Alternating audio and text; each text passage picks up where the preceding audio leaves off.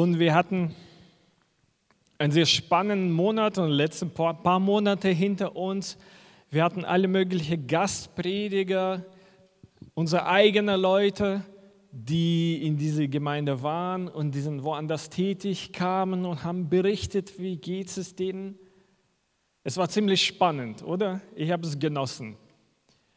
Die solche Berichte oder Zeugnisse oder überhaupt hören, wie geht es denn unseren Geschwistern im Glauben, im praktischen Leben, im Dienst, was passiert alles, was macht Gott. Es ist spannend. Aber das ist nicht nur, ach ja, interessant, das macht was mit uns. Das baut unser Glauben auf und das hat alles einen gewissen Zweck. Das soll alles Resultate in unserem eigenen Leben auch bringen.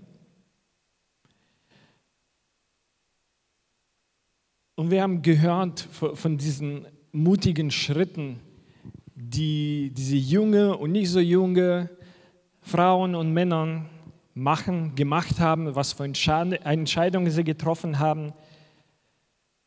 Wie ging es danach? Was für Probleme sie hatten?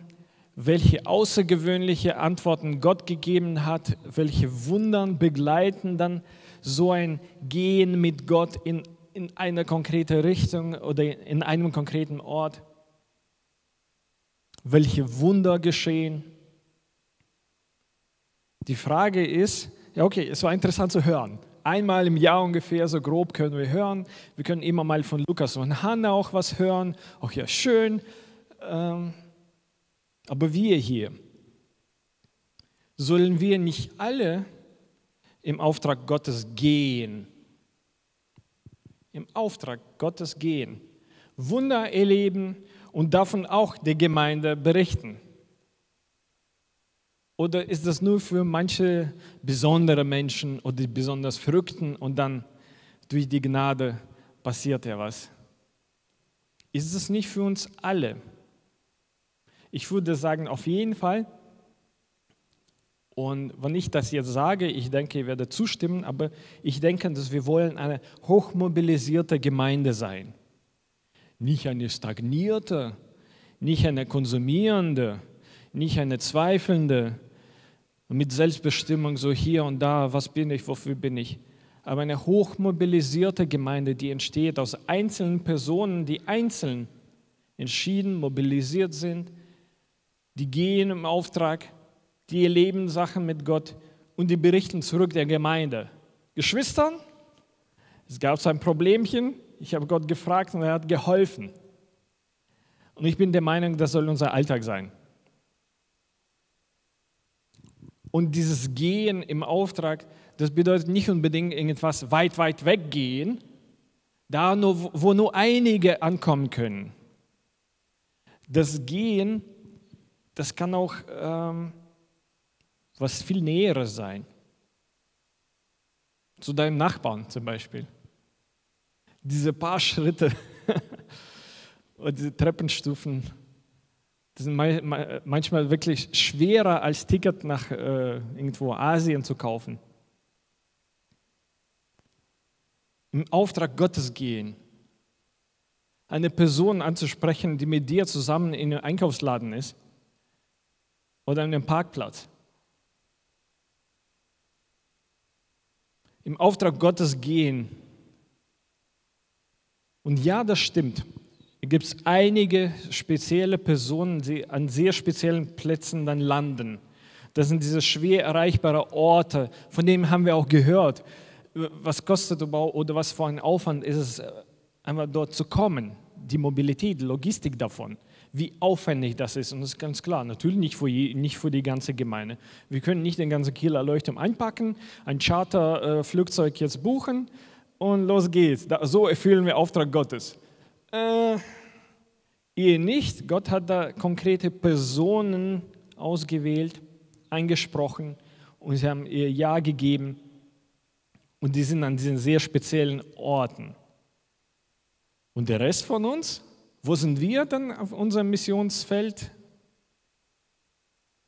Irgendwann in Lateinamerika wahrscheinlich, in Afrika, was gibt es noch so weit weg? Australien, möglichst weit. Möglichst weit, das ist alles möglichst fern von uns. Ich würde sagen, hier vor Ort. Der Rest der Gemeinde dient in der Mission hier vor Ort. Und äh, wir hatten so ein, so ein interessantes Gespräch heute Morgen am Frühstückstisch. Eins von unseren Kindern hat so ein bisschen Kontext äh, von Dienst und so gefragt. Ja, mit der Belohnung und was sollen Leute machen? Ist das ja nur für, für Pastoren und weiß nicht wem, Missionaren und solche Leute? Oder ist doch für jeden? Oder reicht das, dass man jetzt so in Gottesdienst geht, ist ein Christ und das war's dann? Dann dachte ich, ja, dann musst du gut zuhören heute. Das war irgendwie passend. Ich glaube, das sind sehr gesunde Fragen, die jeder von uns stellen kann. Okay, ich bin nicht in meiner Lebenslage jetzt gerade als Missionar. Wir waren als Familie äh, Missionaren in Lettland für fünf Jahre, aber jetzt gerade nicht. Wir sind nicht irgendwo angesandt. Oder du würdest sagen, ja, ich bin nicht jetzt irgendwie, habe keinen konkreten Amt in, in der Gemeinde, der einen konkreten Titel hat. Ich bin nicht jetzt Dienstleiter oder ein Pastor. Was ist denn mit mir? Immer noch sind wir alle auf einem Missionsfeld vor Ort, dort, wo du bist. Und dieses, wo du bist, kann sehr unterschiedlich sein, von Person zu Person. Aber dort, wo du bist. Und entscheidend in dem Ganzen, wir haben diese ganzen spannenden Geschichten gehört, wie es dazu kam, wo diese Leute sind und wie sie dienen. Aber das Entscheidende ist der Anfang. Dieser erste Schritt. Oder sogar diese Entscheidung und die Denkweise, Denkprozesse vor dem ersten Schritt. Das ist, wo das alles passiert. Was dort passiert in dem Moment, das ist ja das Entscheidende. Und ich würde sogar mehr sagen, das ist nicht dass diese Entscheidung, diese Denkweise, ja, okay, ja, ich werde es machen, ich gehe. Das ist nicht das, was in deinem Leben einmal passiert. Du hast entweder damit was angefangen oder hat verpasst und das war es dann. Ich würde sagen, das ist äh, eine Entscheidung, ein Prozess für jeden Tag. Jeden Tag neu entscheidest du. Lebst du einfach nur in dieser Welt oder gehst du auf dein Missionsfeld? Und es gibt einen Bibeltext, der uns dabei helfen kann mit dieser Denkweise. Aus Römer 12, ich würde dir vorschlagen, nimm einfach deine Bibel auf Papier, dein digitales Gerät, schlag einfach diese Römer 12 ähm, Kapitel und lass einfach auf. Wir werden einige Bibelverse lesen, aber vielleicht äh, gibt es auch was anderes, was dir da so rausspringt und dich anspricht. Da gibt es sehr viele gute Sachen. Wir haben hier ähm, auf dem Beamer, glaube ich, Schlachtaubesetzung. Ich in meine Vorbereitung habe neue Genfer genommen. Lasst euch nicht verwirren. Lasst uns lesen. Römer 12 von 1 bis 3 erst. Da schreibt der Apostel Paulus, ich habe euch vor Augen geführt, Geschwister, wie groß Gott, Gottes Erbarmen ist. Worüber redet er jetzt? Redet über unsere Errettung. Dass Gott hat unser Leid gesehen, dass wir hingerichtet sind, unser, unser Schuld, die Sünde hat uns zum Tod hingerichtet und aus seinem Erbarmen hat er seinen Sohn gesandt, der für uns sterben sollte und das gemacht hat und das jeden von uns zur Verfügung gestellt hat. Wie groß Gottes Erbarmen ist. Die einzige angemessene Antwort darauf, auf diese Aktion von Jesus, die einzige angemessene Antwort darauf ist die, dass ihr euch mit eurem ganzen Leben Gott zur Verfügung stellt und euch ihm als ein lebendiges und heiliges Opfer darbringt, an dem er Freude hat. Das ist der wahre Gottesdienst und dazu fordere ich euch auf. Dieser wahre Gottesdienst. Und äh, da konfrontiert Apostel Paulus unser dieses hier, ich bin ein Christ, ich besuche pünktlich den Gottesdienst also Gottesdienst ist in mein Leben, Ende der Geschichte. Es ist gut. Es ist nicht schlecht, Gottesdienst zu besuchen. Es ist auf jeden Fall gut. Aber das Wahre, was Gott möchte von dir, deine angemessene Antwort auf das, was er dir gegeben hat, dass du dich mit deinem ganzen Leben, in manchen Übersetzungen steht, dein ganzes Leben und deinem ganzen Körper, dein ganzes Du, alles, was bei dir zu dir gehört, das alles Gott opfern. Und das ist das, wie du Gott dienst in deinem Gottesdienst. Lesen weiter.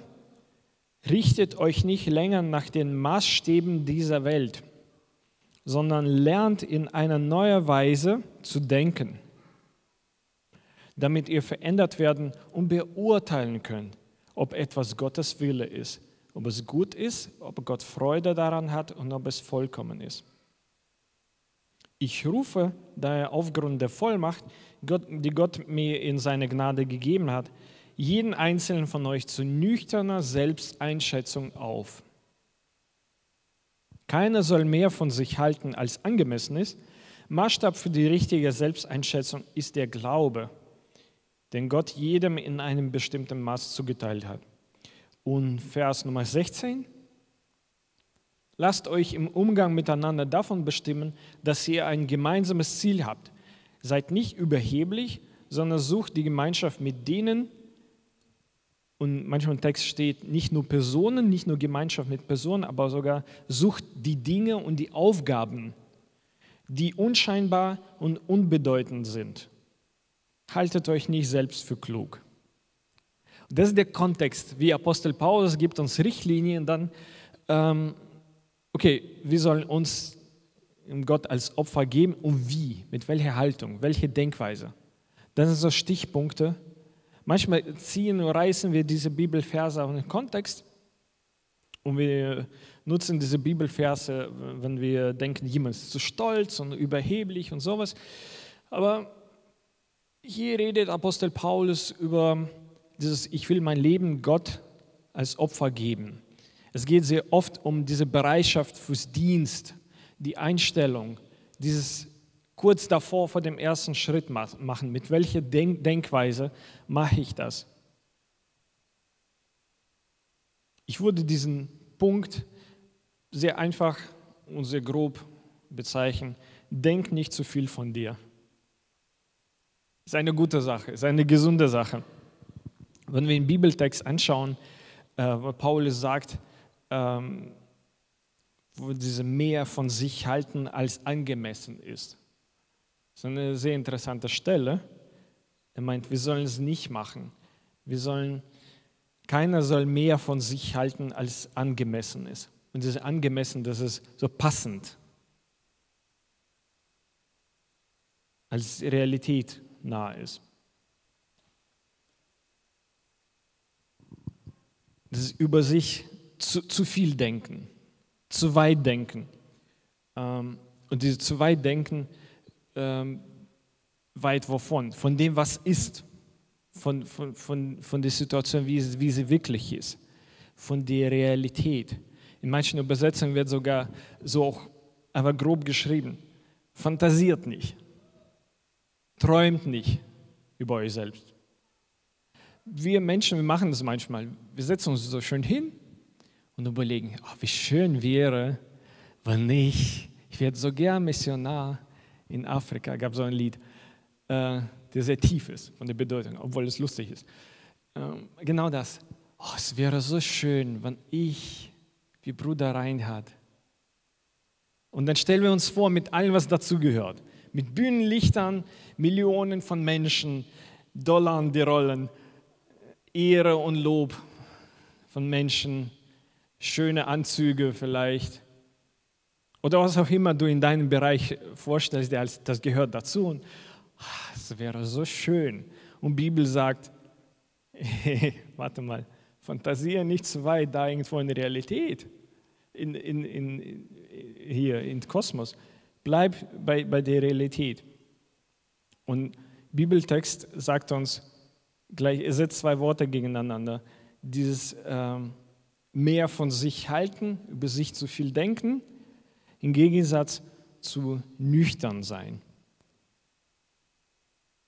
Ich rufe jeden einzelnen von euch zu nüchterner Selbsteinschätzung auf. Und Paulus setzt diese zwei Dinge gegeneinander. Diese Realitätsfernes über sich denken, ich könnte doch, ich bin bestimmt, sicherlich. Und das nüchternes Denken über sich. Die Sache ist, diese nüchterne Selbsteinschätzung, das ist nicht äh, unsere, diese menschliche, ich bin Optimist, ich bin äh, Pessimist und ich bin Realist. Das ist nicht eins von diesen. Hier geht es um die göttliche Realität. Wir werden später im Text sehen auch warum. Aber Gott hat auch seine Realität. Und das ist was Festes, das sind nicht irgendwie Träumwolken, die je nach Wind ihre Form ändern, Farbe je nach Lichteinstrahlung und je nach Meinung von Menschen. Gottes Realität ist fest. Die ist fester als unsere physische Realität. Das ist das, was diese nüchterne Selbsteinschätzung, nüchtern, fest, das, was in göttliche Realität reinpasst, was in Gottes Plan passt, wo du merkst, oh, Gottes Plan ist viel größer als mein Leben. Und Paulus sagt, richtet euch nicht länger nach den Maßstäben dieser Welt. Diese nüchterne Selbsteinschätzung ist nicht das, was wir jetzt aus der Welt verstehen müssen und sehen, aha, nach weltlichen Maßstäben bin ich dies und das, ich passe dahin und dahin oder ich reiche dafür und dafür nicht aus, also das nutze ich auch in die Gemeinde, in meinen christlichen Dienst, mich irgendwo vorzustellen. Überhaupt nicht. Paulus sagt, richtet euch nicht länger nach den Maßstäben dieser Welt. Und hier würde ich mir selbst und dir auch Frage stellen, ähm, wenn wir kurz vor dieser Entscheidung stehen, diesen Schritt zu, zu, machen oder nicht zu machen, auf unsere Missionswelt zu gehen irgendwas zu tun, jemanden anzusprechen, was stört dich denn alles aus dieser Welt?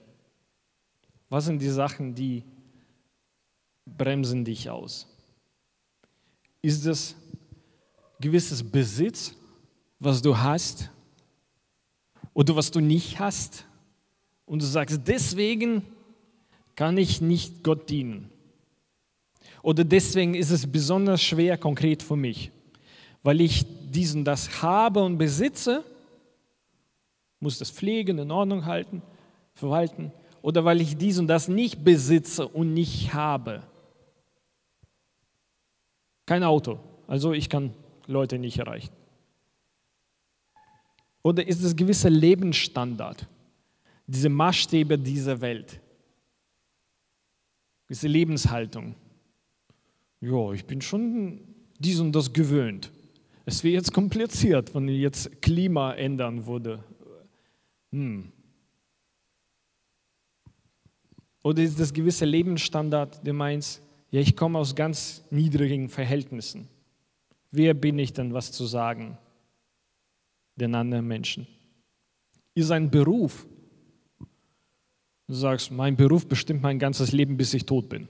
Fertig, sorry. Ich habe da wenig Freiheit. Ich würde gerne Gott dienen, aber ich habe hier Beruf.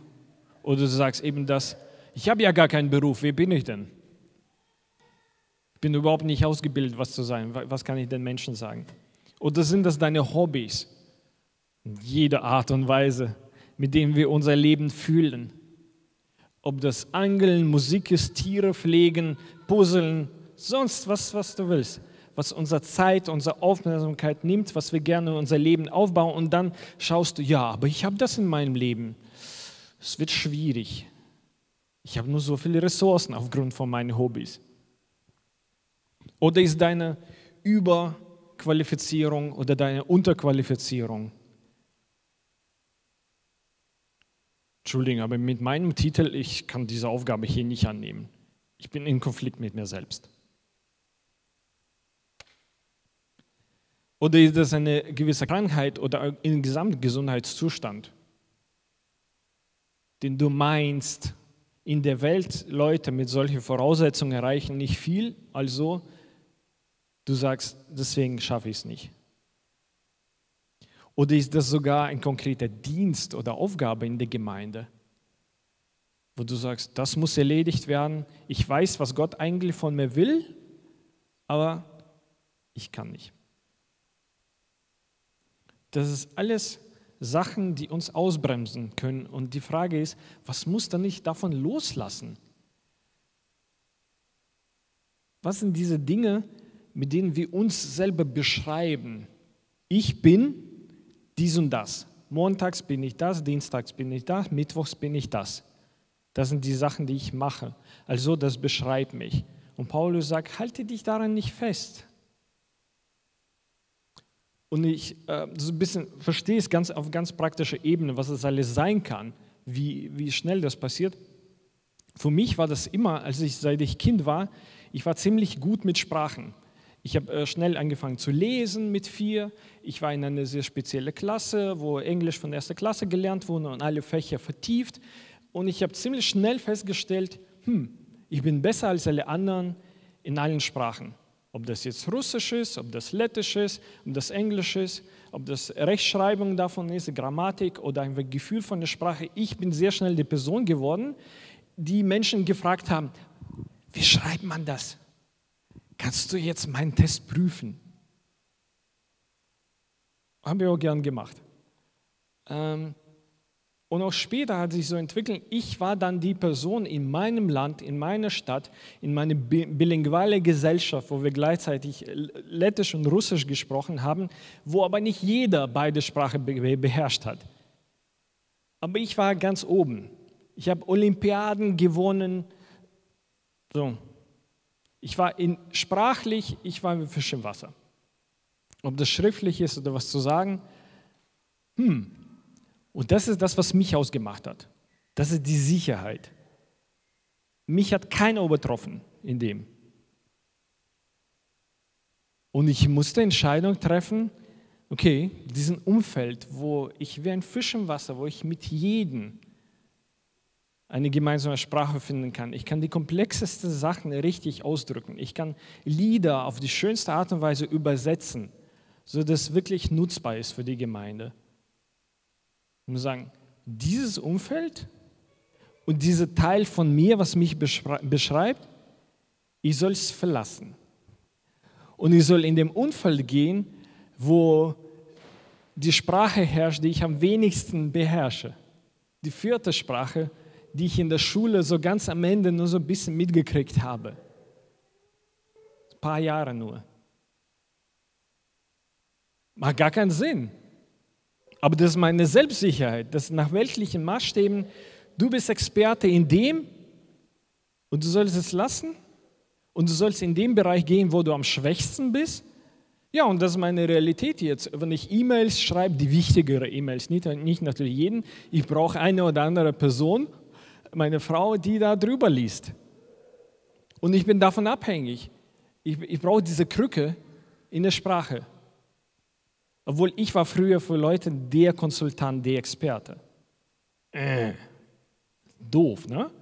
Aber genau solche Sachen sind das. Und du meinst, ich habe in der Welt was erreicht. Und wenn ich das loslassen muss, uh, wer bin ich dann, wenn ich das nicht mehr habe? Ich war doch für, für alle dies und das und diese Sache und dieses Erfolg war ich für diese Menschen. Und dann komme ich dort an und ich bin nichts. Und dieser neue Umfeld kennt mich nicht mehr als der Experte in dem Bereich oder als Besitzer davon und davon oder als der und der, der diese und diese Ressourcen hat. Ich bin einfach nur ein Mensch. Richtet euch nicht länger nach den Maßstäben dieser Welt.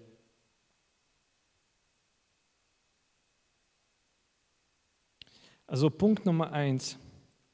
Denk nicht zu viel von dir. Suche diese nüchterne Selbsteinschätzung, die aber mit göttlicher Realität was zu tun hat. Der andere Punkt, der genauso wichtig ist, denk nicht zu wenig von dir. Ich werde nicht die ganze Bibeltexte lesen, weil das sind alles lange Geschichten von dieser Persönlichkeit. Aber, aber und jetzt erinnern an den Richter Gideon und seine Berufung, wo er versteckt sich von den Kriegern und Gott spricht ihm an du sollst jetzt der Richter werden, der Anführer von dem Volk, du wirst die alle besiegen. Und seine Antwort ist, ich bin der Unbedeutendste aus dem kleinsten Stamm, von der kleinsten Gruppe aus dem ganzen Volk, ich bin der Kleinste. Weltliche Maßstäbe.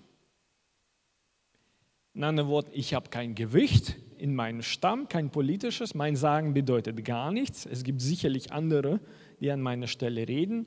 Ich habe finanziell nichts, aber irgendwie will Gott was von mir. Und ich sage diesem Gott, oh, ich bin dies und das, ich bin zu klein. Oder Mose steht von diesem brennenden Busch, hat erkannt, Gott spricht mit ihm. Okay, so viel hat er verstanden. Und Gott sagt ihm, geh und befreie mein Volk, geh zu Pharao. Und was sagt Mose? Ja, okay, ich habe mich ganz Leben lang darauf vorbereitet. Nee, er sagt, ich kann nicht gut genug reden, war Antwort von Mose. Und war sicherlich auch berechtigt.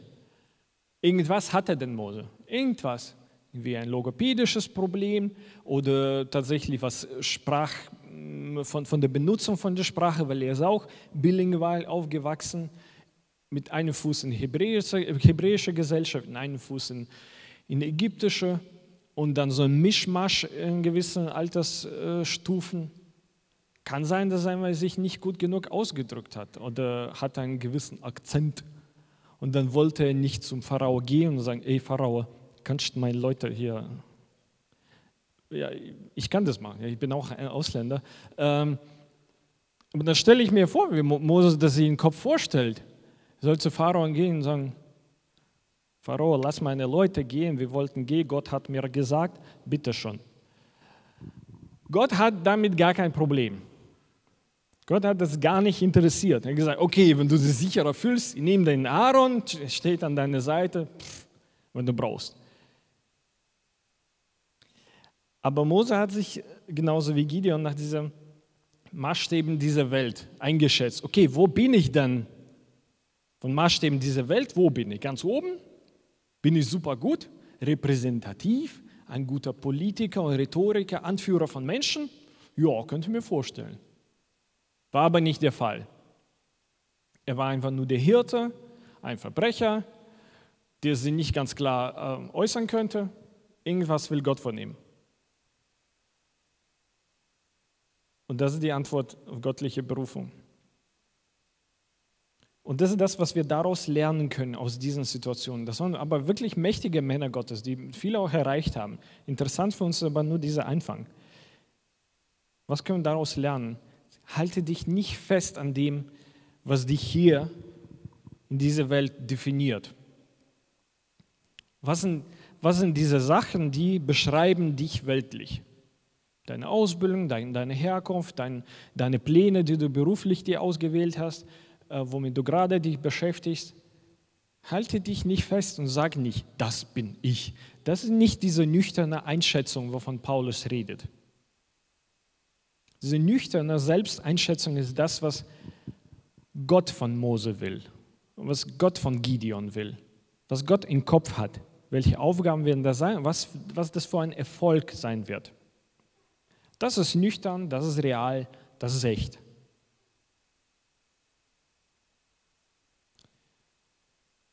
Paulus sagt, Maßstab für die richtige Selbsteinschätzung ist nicht die Welt, sondern der Glaube, den Gott jedem in einem bestimmten Maß zugeteilt hat. Dann kommt natürlich die, diese logische Frage, was ist dann der Glaube? Hebräer 11, Nummer 1. Natürlich. Was ist denn der Glaube?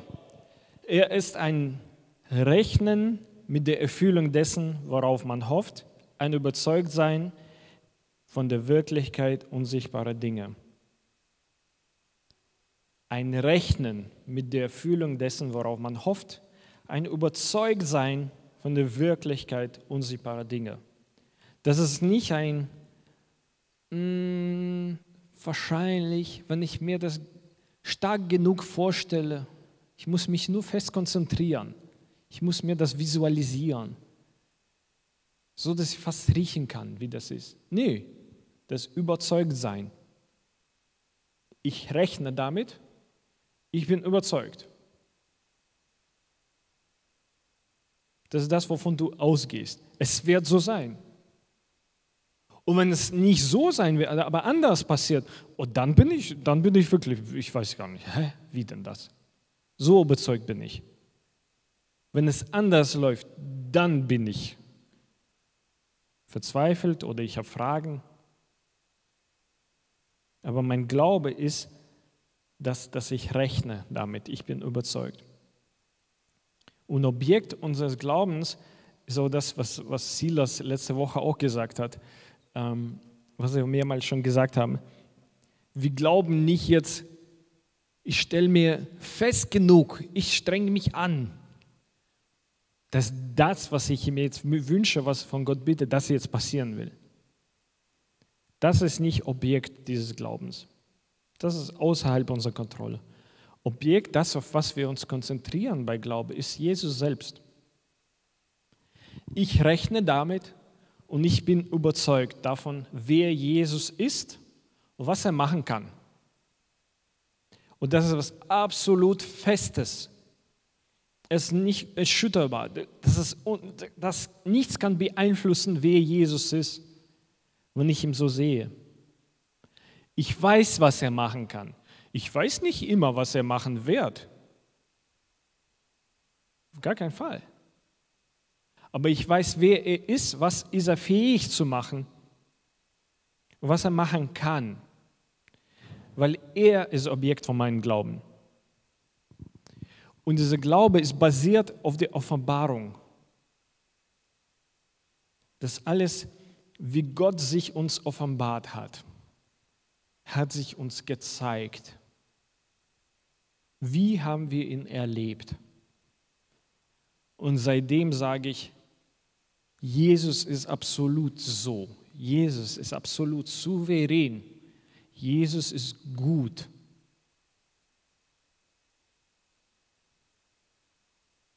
Das kommt aber aus Offenbarung, nicht aus, naja, wenn Leute meinen, Jesus ist ein guter, dann muss ich davon ausgehen, dass er gut ist und gute Gedanken hat.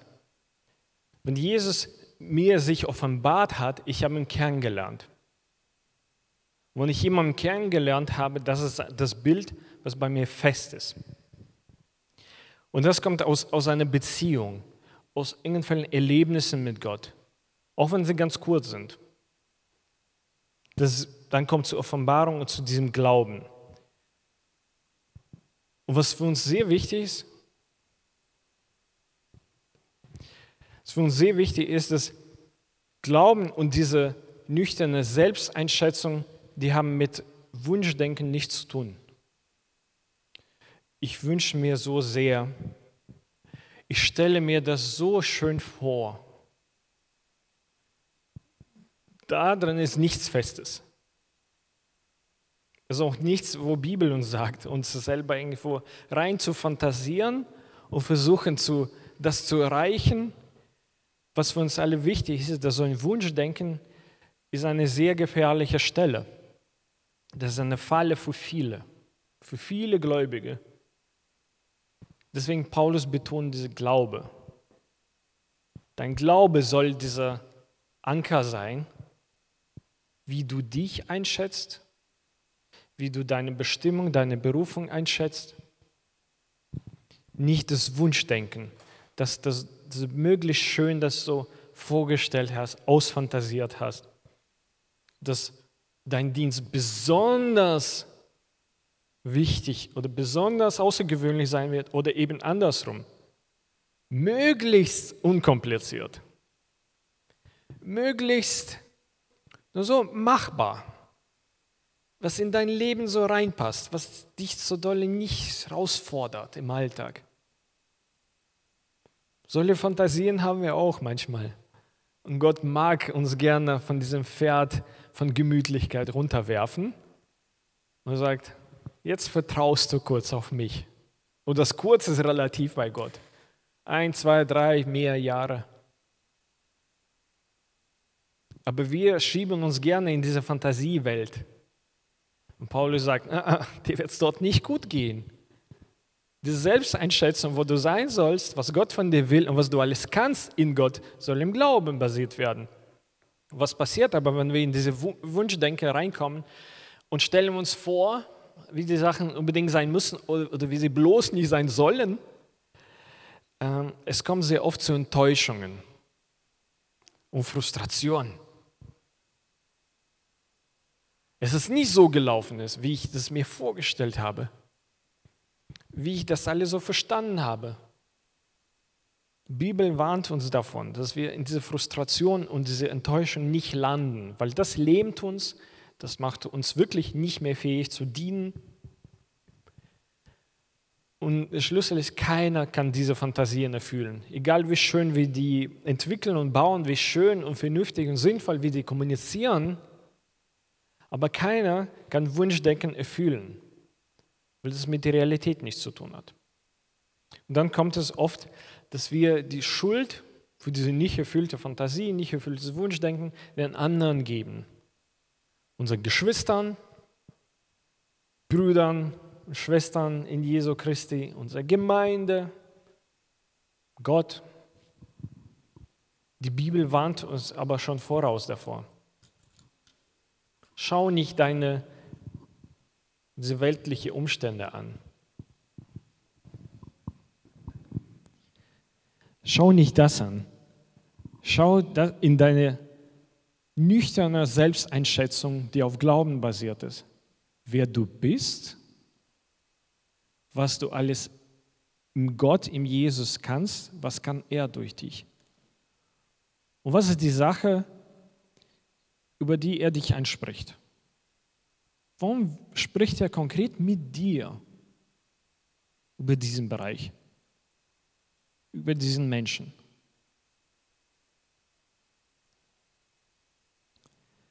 Maßstab für die richtige Selbsteinschätzung ist der Glaube, den Gott jedem in einem bestimmten Maß zugeteilt hat. Und Paulus sagt uns auch, sei zugänglich für Gott. Stehst du Gott zur Verfügung? Er redet von diesem Opfer. Du, dein Leben, dein ganzes Besitz, das alles, was du hast, was dir sowieso gegeben wurde. Stehst du zu Gott zur Verfügung? Kann er jeden Moment einfach rufen und sagen, und jetzt brauche ich dich. Und jetzt brauche ich dich kurz und dein Auto. In so einer Kombination. Und jetzt brauche ich die, dein Auto und deine Stimme. Hm. Steht das alles deinem Gott zur Verfügung, dann, wann er das braucht? Und wir haben auch ein positives äh, Beispiel aus dem Alten Testament, wo Prophet Jesaja steht vor Gott. Und Prophet Jesaja wurde einiges gezeigt, auch das, wie seine Lippen gereinigt werden. Und er, und er hat Gott gerade erlebt. Das ist dieser Moment von Glaube, wo er sieht, Gott hat sich offenbart, ich sehe, wer Gott ist. Ich glaube, er ist mächtig. Er spricht mit mir und Antwort vom Prophet Jesaja auf das, wem sollen wir senden, wer dann für uns gehen, diesen Auftrag erfüllen. Und Jesaja sagt, hier bin ich. Und nicht, ja, Gott, hier bin nur ich, aber ich habe diese und diese und diese, diese Schwierigkeiten, ähm, wenn du damit arbeiten kannst. Nein, das ist diese nüchterne Selbsteinschätzung. Ohne Fantasien. Oh Herr, ja, ich werde gehen, ich werde ihnen allen zeigen, allen Königen werde ich sagen und die werden von dir Angst haben und die werden mich ehren. Das ist schon wieder in dieser Fantasiewelt. Nüchterne Einschätzung. Hier bin ich. Für dich, Gott, bereit. Was du willst. Und diese Aufträge, die Gott für Jesaja gegeben hat, die waren nicht immer cool.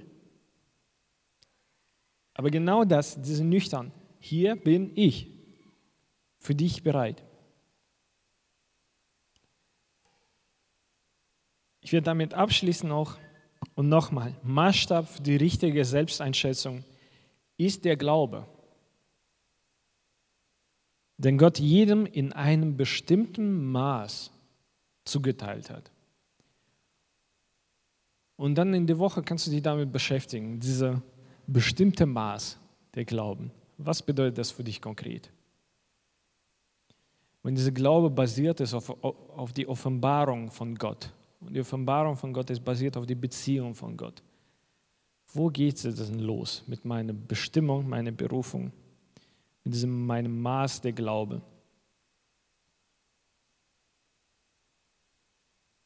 Würde die Lobpreisgruppe nach vorne bieten. Hier damit abschließen. Wir werden noch ein Lied singen und dann werden wir Abendmahl feiern. Ich werde noch am Ende ein paar Fragen dir stellen. Und dieser Glaube, die wir für die Selbsterschätzung brauchen. Glaubst du, dass Gott dich liebt? Dass er seinen Sohn Jesus gesandt hat, um deine Strafe der Sünde zu erkaufen? Ist das in der Mitte von deinem Glauben? Das Kern davon. Für mich hat er es gemacht. Ich habe Zugang zu ihm. Bist du auch bereit, von Gott gesandt zu werden? Auf so eine Art und Weise, wie er das jetzt gerade braucht. Nicht so, wie du dir das dir vorstellen kannst, dass es passen würde.